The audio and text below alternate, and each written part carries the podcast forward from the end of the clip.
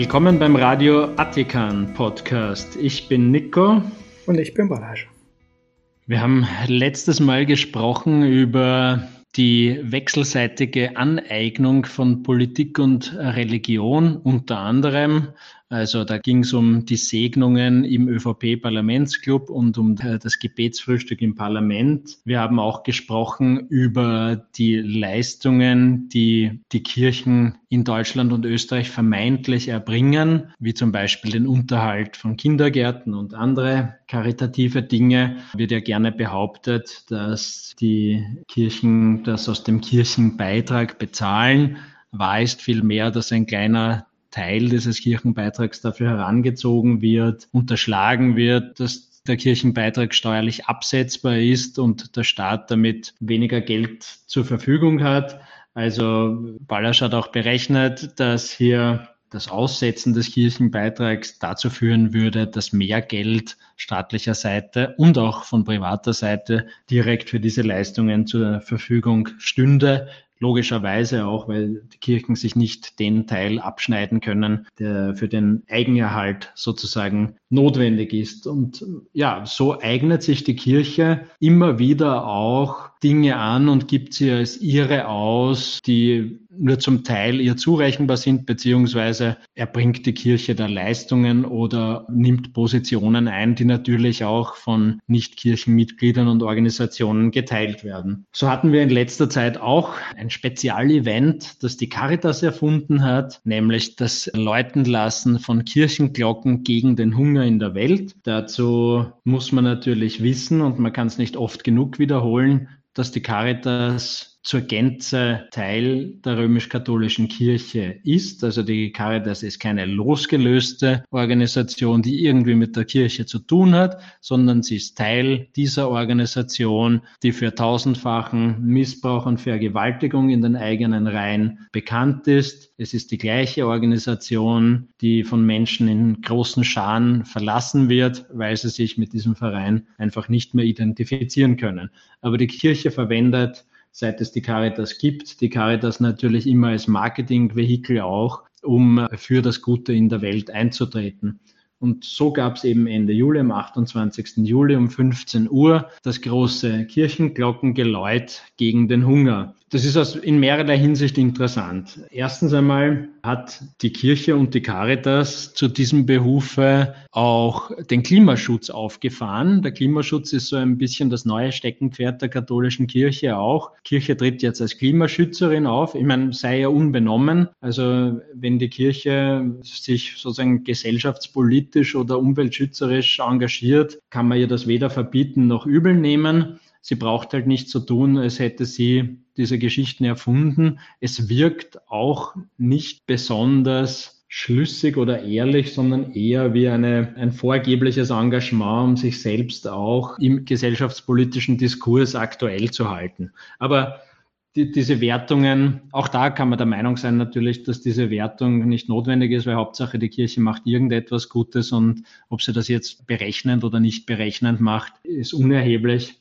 Nichtsdestotrotz kann man sagen, dass die Kirche sich mit politischem Marketing über die Caritas schon seit jeher schmückt und das tut sie auch in diesem Fall. Also die Caritas hat die Glocken gegen den Hunger läuten lassen, fünf Minuten lang in Österreich, hat damit das Megafon, das Alarmsignal, das der Kirche zur Verfügung steht, Form der Kirchenglocken, instrumentalisiert und benutzt, um auf sich selbst aufmerksam zu machen dass die Caritas und die Kirche in diesem Zusammenhang nichts Konkretes unternommen haben, ist eine andere Geschichte. Also mhm. die, die Leistung besteht ja dann meistens auch nur, andere Leute Geld einzusammeln und in missionarischer Art und Weise weiter zu verteilen. Mhm. Auch da ist natürlich die Frage, warum tritt die Kirche hier nicht mit ihren hohen finanziellen Mitteln in gewisser Weise in Vorleistung oder zeigt uns ein konkretes Projekt oder konkrete Projekte, die hier unternommen werden, dass das Aufmerksam machen alleine, ohne die richtigen Lösungen auch mit anzubieten, ist immer ein wenig verdächtig. Also da macht man sich Dinge, die in der Welt nicht ganz gut laufen, zu eigen, um über das Kenntlichmachen die eigene Position zu erhöhen. Und das ist beim Hunger genau das gleiche wie beim Klimaschutz. Und man hat hier jetzt über dieses Ding so eine Art Symbiose gefunden, wie die zwei Dinge miteinander zusammenhängen und mit der Caritas eine Organisation, die sich um beides kümmert und damit die Kirche wieder in ein sehr engagiertes, barmherziges Licht drückt. Genau. Aber wir halten fest, mit Schallwellen in Österreich kann man nicht weltweit Menschen ernähren. Und es gibt zwei Organisationen auf der Welt, denen man sofort zutraut, den weltweiten Hunger mit einem Schlag zu lösen. Die eine ist die römisch-katholische Kirche mit ihren Reichtümern, die andere ist die Mormonenkirche. Die ist ja in den letzten Monaten auch in den zumindest amerikanischen Schlagzeilen gewesen mit einem unfassbar hohen Vermögen von 100 Milliarden Dollar verteilt auf zig, also wirklich eine zweistellige Anzahl von Beteiligungsgesellschaften. Und sie haben dieses Vermögen, das sie überhaupt steuerfrei haben, weil ja Kirchen auch in den USA keine Steuern zahlen. Aber selbst da hätten sie es melden müssen an die Aufsichtsbehörden und das haben sie halt nicht getan.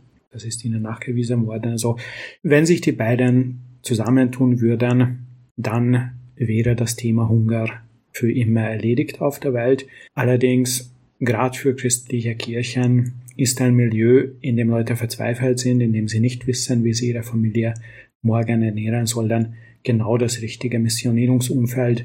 Also ist es überhaupt nicht in ihrem Interesse, das Problem zu lösen. Es ist mehr in ihrem Interesse, sich als Freunde und Löser dieses Problems, wenn es auch nur Scheinlösungen sind, in reichen Staaten aufzuspielen.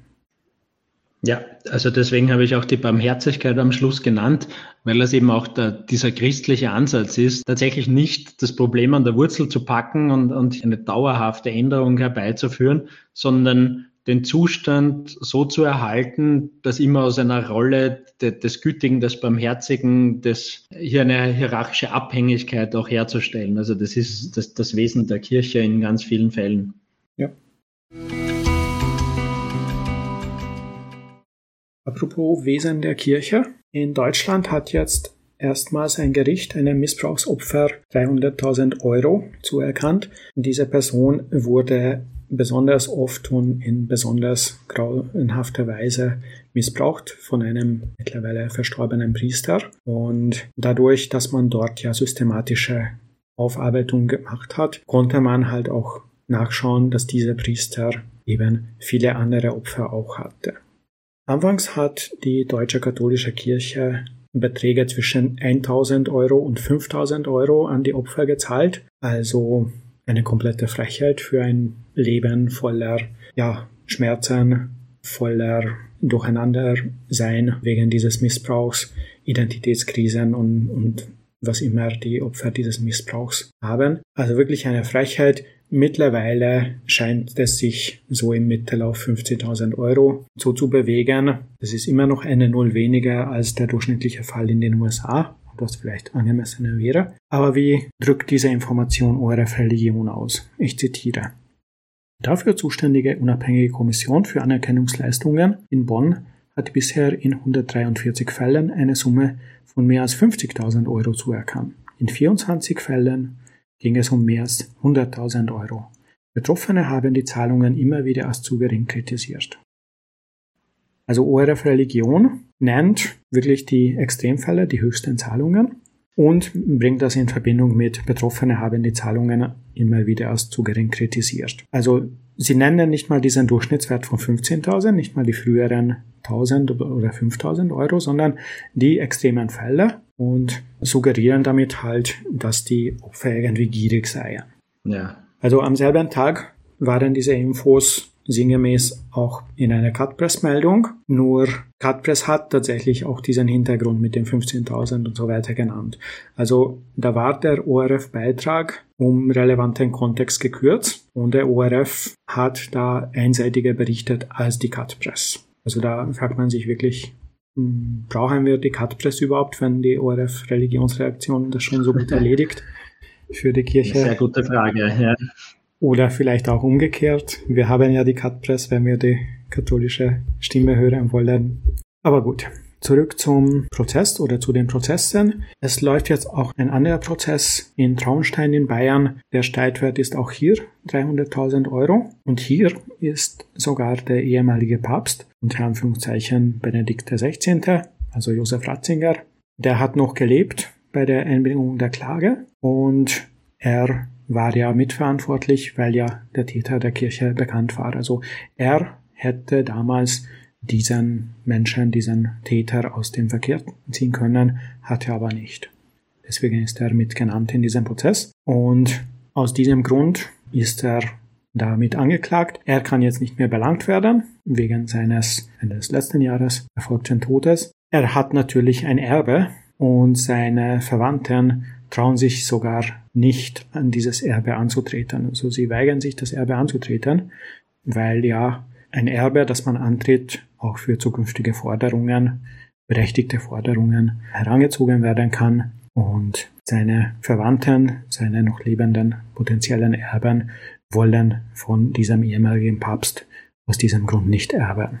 Das könnte man mhm. als moralisches Desaster für diese Kirche bezeichnen. In Österreich wäre so etwas fast unmöglich, weil es ja bis jetzt keine systematische Aufarbeitung gab. Also in Österreich läuft es ja so, man meldet sich als betroffene Person bei einer Diözese in einer Ombudsstelle, die von der Diözese betrieben wird, angeblich mit freiwilligen neutralen Menschen. Dann wird der Fall in einer sogenannten diözesanen Kommission behandelt, also auch von neutralen, unabhängigen äh, Ehrenamtlichen mit genau. besonderem Augenmerk darauf, dass niemand dabei ist, der die Verpflichtung, die berufliche Verpflichtung hätte, äh, solche Fälle anzuzeigen. Und dann geht das zu dieser sogenannten unabhängigen Opferschutzkommission, deren Leiterin ganz unabhängig von der Bischofs- und von, der Ordenskonferenz bestimmt wurde. Und die, diese Kommission gibt halt einen Stempel drauf und dann wird das Geld ausbezahlt. Das heißt, möglichst wenige Leute erfahren von den Taten und von den Opfern. Und damit ist es nicht möglich, in Österreich so ein Netzwerk, wie es anderswo möglich war, zwischen Tätern, die an verschiedenen Orten verschiedene Leute missbraucht haben und die am selben Ort mehrere Leute missbraucht haben und so weiter herzustellen, sondern es ist wirklich alles ein Einzelfall. Und damit ist jede Aufklärung in Österreich bis jetzt äh, eben in diesem Teil stecken geblieben. Die Leute werden de facto vor die Wahl gestellt, wollen Sie vor das Gericht gehen und das alles in die Öffentlichkeit tragen oder wollen Sie einfach still und heimlich ein gewisses Geld bekommen? Äh, in Österreich sind es auch so zwischen 20 und 30.000 mittlerweile die Entschädigungen. Aber wir wissen als Öffentlichkeit einfach nicht, wie viele Fälle gab es, wie viele davon wurden aufgearbeitet, wie viele Täter gab es aus anderen Ländern wissen wir, dass zwischen drei und sechs Prozent der aktiven Priester an solchen Taten beteiligt waren. Aber all diese Dinge wissen wir in Österreich nicht und damit sind solche Prozesse, in denen man wirklich einen Zusammenhang zwischen der Verantwortung der Kirche und den anderen Taten der Person und dem, was die Kirche vorher schon wusste über diese Taten, das kann man einfach nicht herstellen und somit sind solche Prozesse leider noch nicht möglich. Ja, und werden wahrscheinlich auch für immer unmöglich bleiben, weil natürlich jetzt die, die Aufmerksamkeit auf diese Themen viel größer ist und die Dinge, je weiter sie in die Vergangenheit rücken, immer schwerer nachvollziehbar sind. Und weil viel von dem, was aktenkundig ist, auch nicht mehr in Österreich vorhanden ist, sondern im Vatikan versteckt wurde. Das steht sogar schwarz auf weiß in der Verfahrensdokumentation, die man auf Ombudsstelle.at abrufen kann. Nach dem Abschluss eines Falles sind die Unterlagen in den Vatikan an die Inquisition, Schrägstrich heute Glaubenskongregation, zu bringen und damit sind sie dann auch nicht mehr in den Archiven drinnen, wenn zum Beispiel in Österreich die Regierung oder die Staatsanwaltschaften im Jahr 2029 oder 2049 aufwachen und sagen, hey, es haben doch schon alle anderen europäischen Länder so eine Aufarbeitung gemacht. Vielleicht sollten wir als Letzte das auch machen. Also da nehmen viele Leute ihre Verantwortung einfach nicht wahr, wir wissen, zu welchen Ergebnissen das führt. Genau. Ich habe mir die Frage gestellt, was unsere Rolle in diesem kritischen Podcast ist, ob wir zum Beispiel regelmäßig erklären sollten, dass die römisch-katholische Religion ein schlecht erfundener Aufsatz magischer Praktiken auf eine schlecht erfundene Basis, nämlich das Christentum ist, und beim ersten genauen Hinschauen oder wenn etwas Unerwartetes passiert, logisch in sich zusammenfällt. Sowas könnten wir ja regelmäßig klären in diesem Podcast. Es gibt tatsächlich schon eine Comedy-Truppe, sogar ziemlich lang, die der katholischen Kirche den Spiegel vorhält. Diese Comedy-Truppe heißt Katholische Kirche und macht diese Dinge selbst. Wir müssen einfach nur warten und zuschauen. Diesmal haben sie nämlich herausgefunden, dass etliche Pfarrer in den USA nicht den richtigen Messwein verwendet haben, wodurch die magischen Folgen der Zauberrituale nicht eingetreten sind. Nur Wein ohne Zusatzstoffe, allein aus Trauben, kann sich überhaupt ins Blut eines seit fast 2000 Jahren bekannten mythischen Figur verwandeln. Übersetztes Zitat aus dem Brief des dortigen Erzbischofs. Es wurden über Jahre ungültige Messen zelebriert und die Ziele, für die diese Messen gelesen wurden, wurden nicht erreicht. Wegen der gravierenden Art dieser Situation wurde eine anonyme Meldestelle eingerichtet. Fantastisch. Also wer jetzt in katholischer Konsequenz glaubt, dass die Großmutter, für die die Messe gelesen wurde, nicht im Himmel, sondern in der Hölle gelandet ist, weil im Supermarkt der falsche Wein gekauft wurde, kann gerne weiter dabei bleiben. Wir haben Religions- und Meinungsfreiheit. Für alle anderen zeigt die Kirche gerade selbst, dass sie ein schlecht erfundener Aufsatz magischer Praktiken auf eine schlecht erfundene Basis ist. Es ist etwas Unerwartetes passiert und die ganze Zauberei ist in einer absurd komischen Weise in sich zusammengefallen. Es ist ja noch nicht so lang her, da ging es um ungültige Taufen. Da haben Menschen, die mit den Worten wir taufen dich statt ich taufe dich scheinbar getauft wurden, die sind laut Vatikan nicht wirklich getauft. Sie waren somit keine Christen und der Pfarrer, der das circa 30 Jahre später von sich herausgefunden hat, weil er ein Video von seiner Taufe gesehen hat, nicht-Taufe nach katholischer Lehre. Er konnte als Nicht-Christ selbst kein Pfarrer sein, das heißt, alle Sakramente, die er gespendet hat, waren ungültig, inklusive Sterbesakramente an seine eigene Oma, die ihm zufolge jetzt wahrscheinlich auch in der Hölle ist. Also ja, die ganze Welt hat über diese komplette Idiotie gelacht und ja, jetzt kommt das mit dem Wein. Ja, da wäre es vielleicht einfach gewesen, das Wir so zu interpretieren, dass das Wir auch das Ich enthält und damit auch gültig wäre. Hätte man sich das ganze Theater ersparen können. Und die Oma wäre jetzt nicht in der Hölle, sondern vielleicht im Himmel. Andererseits ist ein bisschen so wie Schrödingers Oma. Man mhm. weiß nicht, ist jetzt im Himmel oder in der Hölle. Mhm. Es hängt davon ab, wie sich auf der Erde Bischöfe entschließen oder Kardinäle oder Päpste, wie das ausgelegt wird. Auch spannend. Ja, aber religiöse Lehren kann man nur in sehr bestimmten Kontexten interpretieren und in anderen halt nicht. Sonst funktioniert ja. der Zauber einfach nicht. Es hört jedenfalls nicht mit dem Wein auf. Neben dem Zauberwein gibt's ja auch Zauberkekse, auch ganz wichtig. Da soll in einer Messe in Thomaston, Connecticut, USA, wirklich folgendes Ereignis sich zugetragen haben. Die Hostien waren in einer Schüssel. Gläubigen haben sich was genommen aus dieser Schüssel aber es ist in ihrer Wahrnehmung nicht weniger geworden. Halleluja.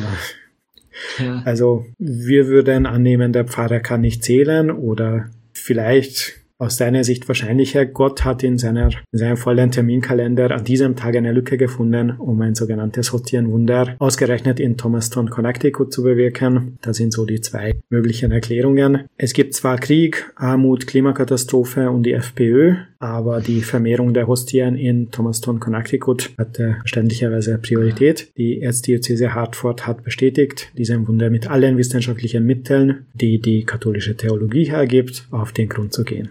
Es ist schon ein starkes Stück. Und dann, dann sagt man zu Pastafaris, dass sie eine Spaßreligion sind. Ich meine, unsere Gottheit besteht wenigstens aus echten Kohlenhydraten, nicht so wie Hostien. Also im Vergleich mit der katholischen Religion Selbstparodie ist das wirklich unfair. Und es ist wirklich schwer vorzustellen, dass die das ernst meinen. Mhm. Aber vielleicht, vielleicht war auch das, das Glockengeläut am 28. Juli schuld dafür. Und anstatt den Hunger zu tilgen auf der Welt, wurden einfach an einer Stelle nur Hostien vermehrt, kann auch sein. In Thomaston, Connecticut. Ja. Coole Sache. Ja, also ich frage mich wirklich, was noch kommt. Wie kann die katholische Kirche ihre eigene Unlogik und ihr magisches Denken noch anwenden, um sich noch lächerlicher zu machen? Schreibt uns eure Ideen. Wir haben hier wirklich immer weniger zu tun, wenn es um Religionsparodie geht. Aber ja, Satire wird arbeitslos, wenn es um Religion und speziell um den Katholizismus geht. Ja, das ist ein bisschen so wie die, das österreichische politische Kabarett, oder?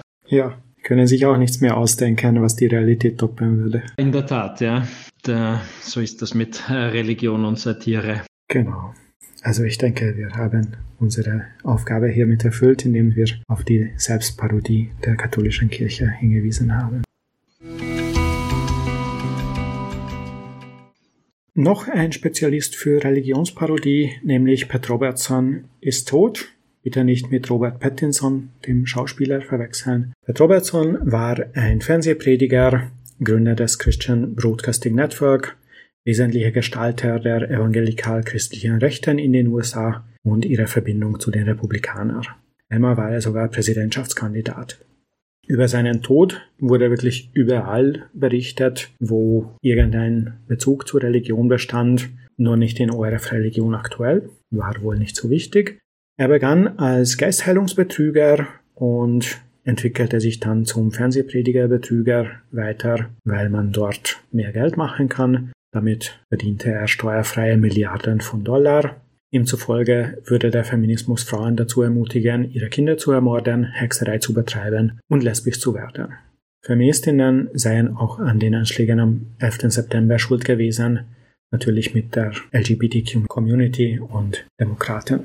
Er nannte andere christliche Bekenntnisse den Antichristen oder antichristlich, den Hinduismus dämonisch und den Islam satanisch er betete regelmäßig, dass Hurrikane ihre Richtung ändern, was die ja häufig tun. Also manchmal hat es funktioniert. Einmal hat es sehr auffällig nicht funktioniert und genau das Hauptquartier seines Fernsehsenders getroffen und zwar nach so einer Richtungsänderung. Also wirklich ja. ein Phänomen, über 90 Jahre alt geworden und eine unendliche Quelle von Unterhaltung und Entrüstung teilweise gleichzeitig. Man darf jetzt natürlich nicht lachen, dass es sein Hauptquartier getroffen hat, aber das ist schon ein bisschen sehr komisch, dass das passiert ist. Weiß man auch, wie er das gerechtfertigt hat? Sowas muss man nachher nicht rechtfertigen, wenn man Prophet ist, weil man einfach genug Vorhersagen macht, um auch mal welche dabei zu haben, die sich dann bestätigt haben und dann kann man endlich darauf rumreiten und die anderen vergessen. Es hat ja für die anderen Propheten, die äh, den Wahlsieg von Trump 2020 vorhergesagt haben, ja auch super funktioniert. Stimmt, das ist eigentlich ein tolles Prinzip. Genau. Aber es gibt nach wie vor atheistische Podcasts in den USA, die sich jedes Mal am Beginn darauf freuen, dass er immer noch tot ist. Also das zeigt tatsächlich seine Bedeutung für die, also seine wirklich negative Bedeutung für die amerikanische Politik und Gesellschaft. Eine Episode möchte ich noch erzählen. Er war ja in einzelnen Dingen tatsächlich nicht mit der vorherrschenden evangelikalen Meinung eins. Er hat irgendwann darauf hingewiesen, dass er schon glaubt, dass die Erde und das Leben auf der Erde 13,5 Milliarden Jahre alt ist. Und damit hat er geschafft, noch falscher zu sein als die sogenannte junge Erde-Kreationisten, weil die irren sich um drei bis vier Milliarden Jahre, weil so alt ist Leben auf der Erde. 13,5 Milliarden Jahre ist das Universum. Also auch ja. da Fernsehprediger, der es schafft, etwas noch Dümmeres und noch Falscheres zu sagen als junge Erde-Kreationisten. Das ist wirklich eine Leistung, die in die Geschichte eingegangen ist. Das erinnert mich, als, äh, glaube ich, Ursula Stenzel über Gigawatt, äh, glaube ich, im, im Fernsehen mhm. Aussagen ja. getroffen hat. Ich kann mich nicht mehr genau erinnern, aber das war in etwa in der gleichen Größenordnung. Die, ja, vielleicht hat er ja gemeint, dass die Erde in ihren Bestandteilen schon immer Teil des Universums war und sich nachher konstituiert hat und natürlich immer schon, schon im Keime da war, so wie das Leben natürlich schon bei der Zeugung an sich entsteht und der Mensch fertig ist, war die Erde damals auch schon in ihren Partikeln angelegt im Universum. Aber was weiß ich. Ja. Kenne mich da nicht so aus in der Theologie. Wirst du jetzt zum Pet Robertson Apologeten? Absolut, ja. Ich kann ja seinen Platz füllen. Cool. Dann sind wir am Ende angelangt dieser Episode Nummer 19. Ja, und wir freuen uns aufs nächste Mal, wenn ihr wieder zuhört und wir sprechen. Danke fürs Zuhören, danke für Feedback, Kommentare, Bewertungen auf allen Plattformen und bis zum nächsten Mal. Ciao.